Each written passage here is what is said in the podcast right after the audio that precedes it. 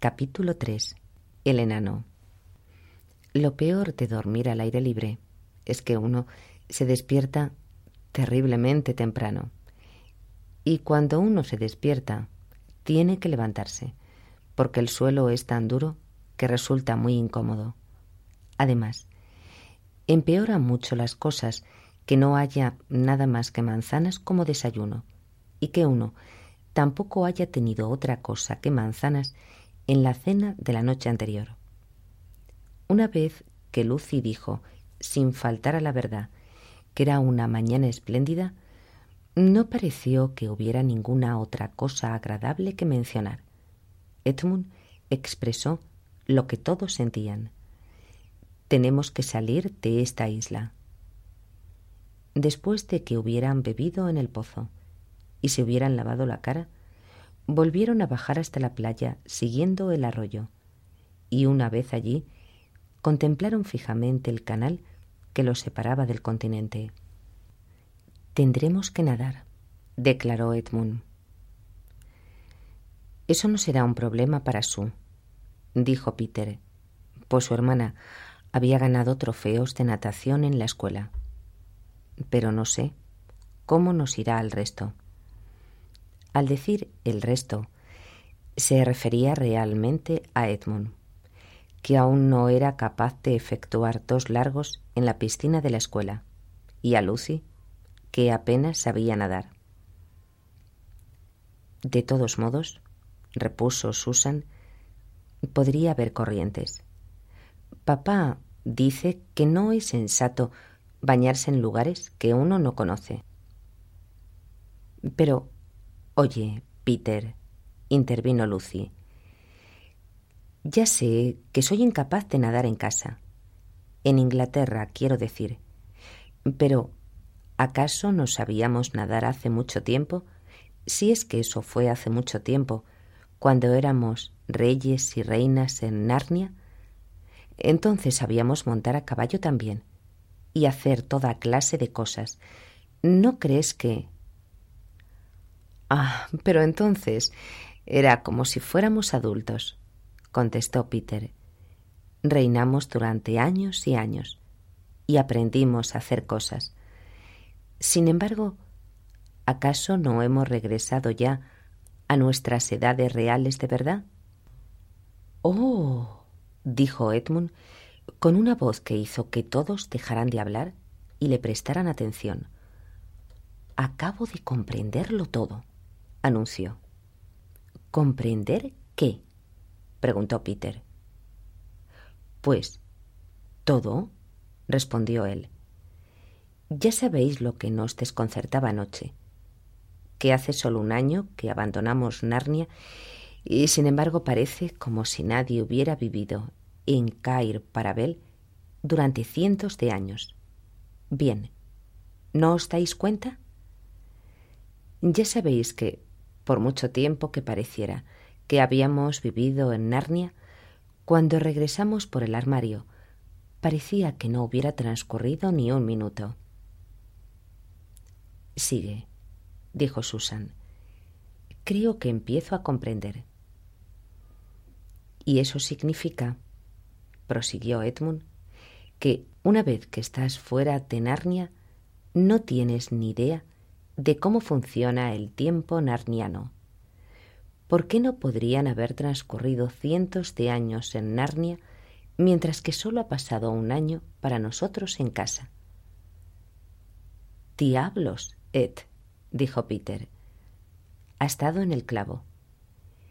En ese sentido, realmente han transcurrido cientos de años desde que vivimos en Cair Parabel.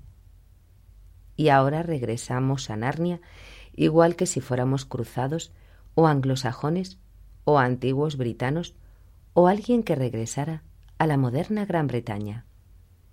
Qué entusiasmados estarán de vernos, empezó Lucy. Pero en ese mismo instante todos los demás dijeron Silencio o Cuidado, pues algo sucedía en aquel momento. Había un promontorio arbolado en tierra firme, un poco a su derecha, y todos estaban seguros de que al otro lado se hallaba la desembocadura del río. Y entonces, rodeando el cabo, apareció un bote. Una vez que hubo dejado atrás el promontorio, la embarcación giró y empezó a avanzar por el canal en dirección a ellos. Había dos personas a bordo. Una remaba, la otra estaba sentada en la popa y sujetaba a un bulto que se retorcía y movía como si estuviera vivo. Las dos personas parecían soldados. Llevaban cascos de metal y ligeras cotas de malla. Ambos soldados tenían barba y mostraban una expresión torva. Los niños retrocedieron desde la playa al interior del bosque y observaron totalmente inmóviles. Esto servirá, dijo el soldado situado en la popa cuando el bote quedó aproximadamente frente a ellos. ¿Y si le atamos una piedra a los pies, cabo? preguntó el otro, descansando sobre los remos. Bah, gruñó el aludido. No es necesario. Además, no hemos traído piedras. Se ahogará igualmente sin una piedra, siempre y cuando hayamos atado bien las cuerdas. Dicho aquello, se levantó y alzó el fardo. Peter se dio cuenta entonces de que era algo vivo.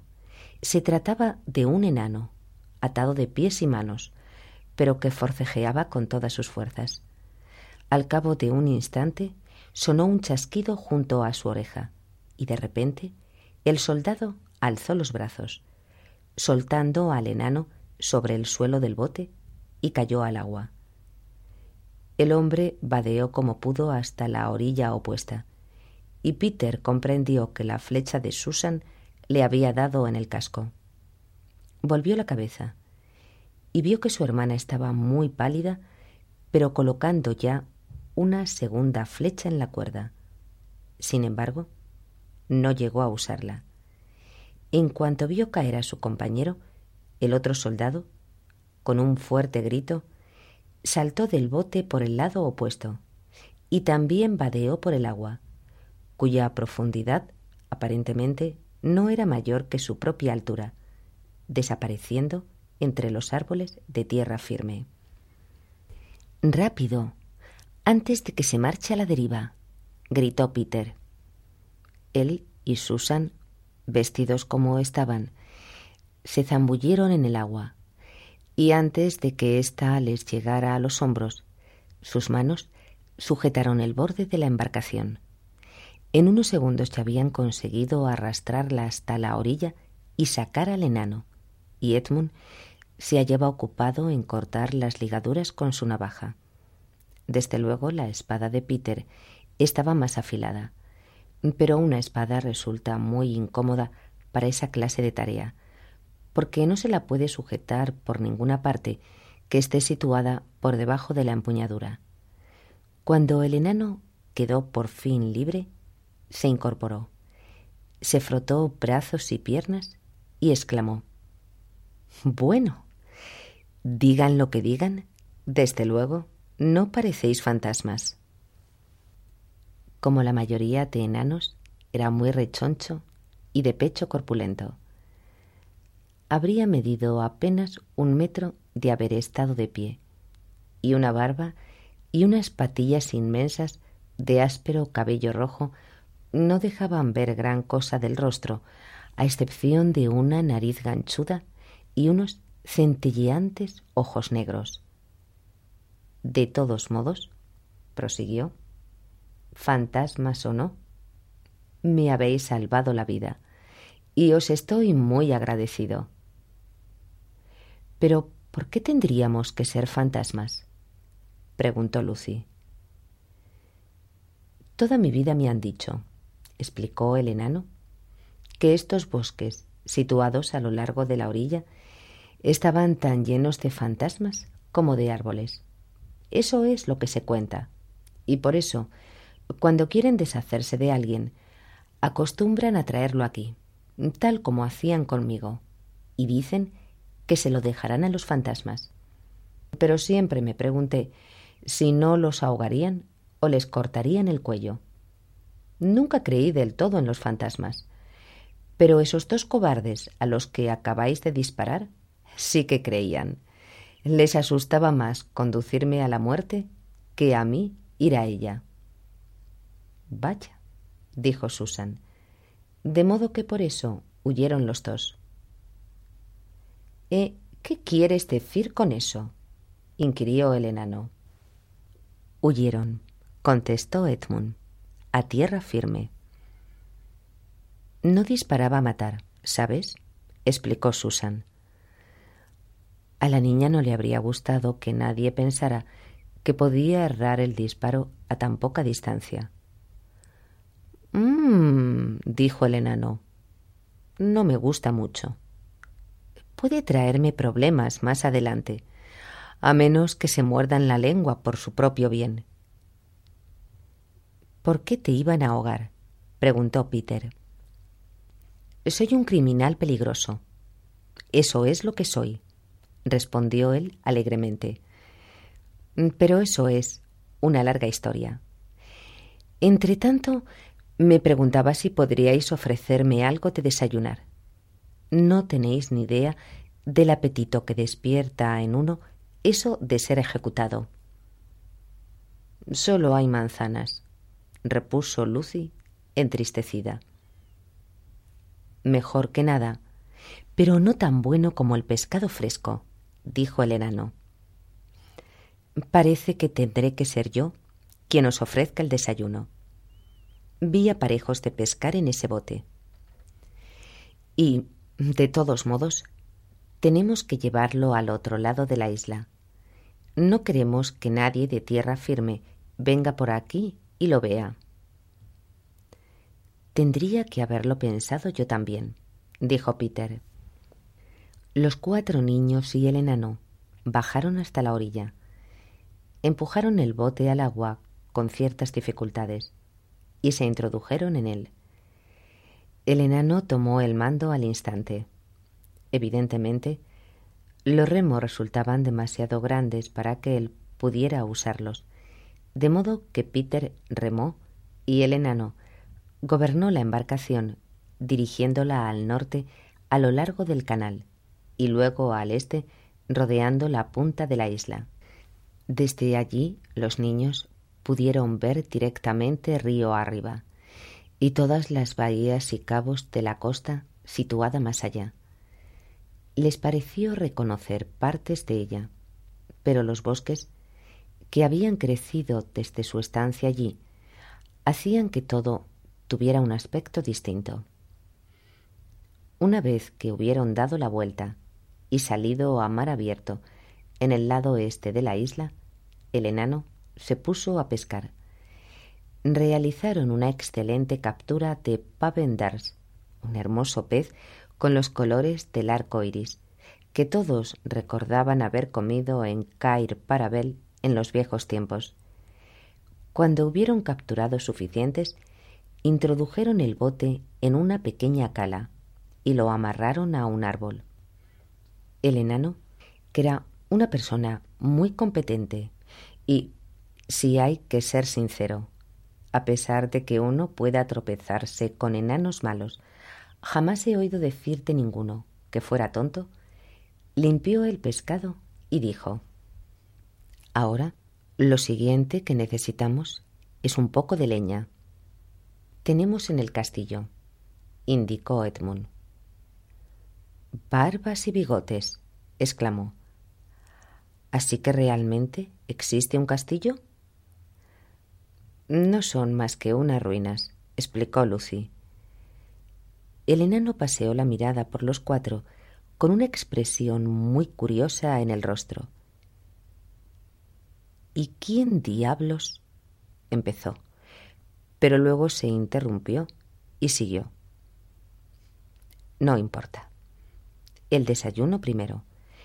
Pero una cosa antes de que sigamos.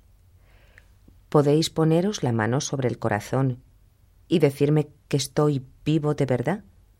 ¿Estáis seguros de que no me ahogué y somos todos fantasmas? Una vez que lo hubieron tranquilizado al respecto, la siguiente cuestión fue cómo transportar el pescado. No tenían nada para ensartarlo, ni tampoco un cesto, y finalmente se vieron obligados a utilizar el sombrero de Edmund porque nadie más llevaba sombrero. El niño habría protestado mucho más de no haber tenido un hambre canina. Al principio el enano no parecía muy cómodo en el castillo y se dedicó a mirar a su alrededor y a olisquear mientras decía Mmm, parece un poco fantasmal después de todo. También huele a fantasmas. Pero se animó cuando llegó el momento de encender el fuego y mostrarles cómo asar los pavenders recién pescados sobre las brasas, comer pescado caliente sin tenedores y con una sola navaja para cinco personas resulta bastante tosco, y hubo varios dedos quemados antes de que finalizara la comida. Pero como ya eran las nueve y llevaban levantados desde las cinco, a nadie le importaron las quemaduras tanto como podría haberse esperado. Cuando todos hubieron puesto fin a la comida, con un buen trago de agua del pozo y una manzana o dos, el enano sacó una pipa casi del tamaño de su propio brazo. La llenó, la encendió, echó una enorme bocanada de humo aromático y declaró Magnífico. Cuéntanos tu historia primero, pidió Peter, y luego te contaremos la nuestra. Bien, repuso él, puesto que me habéis salvado la vida, es justo que se haga vuestro modo. Pero apenas sé por dónde empezar. En primer lugar, soy un mensajero del rey Caspian. ¿Quién es? preguntaron cuatro voces a la vez. Caspian X, rey de Narnia, y que por muchos años reine, respondió el enano. Es decir, debería ser el rey de Narnia, y confiamos en que algún día lo sea. En la actualidad solo es rey de todos nosotros, los viejos narnianos. Eh, ¿Qué quieres decir con viejos narnianos, por favor? preguntó Lucy. Bueno, pues lo que somos, contestó el enano. Somos una especie de sublevación, supongo. Entiendo, dijo Peter. Y Caspian es el viejo narniano en jefe. Bueno, si es que se le puede llamar así, respondió el enano, rascándose la cabeza. Pero él es en realidad un nuevo narniano, un telmarino, no sé si me comprendéis. Yo no, dijo Edmund. Es peor que la guerra de las dos rosas, se quejó Lucy. Cielos, dijo el enano. Lo estoy haciendo muy mal. Mirad, eh, creo que tendré que retroceder hasta el principio y contaros cómo el príncipe Caspian se crió en la corte de su tío y cómo se puso de nuestro lado pero será una larga historia. Mucho mejor, dijo Lucy. Nos encantan las historias. Así pues, el enano se acomodó y relató su historia. No la narraré con sus propias palabras, incluyendo todas las preguntas e interrupciones de los niños, porque tomaría mucho tiempo y resultaría confusa, e incluso así excluiría algunos aspectos que los niños únicamente averiguaron más adelante. Pero la esencia del relato, tal como lo conocieron al final, fue la siguiente.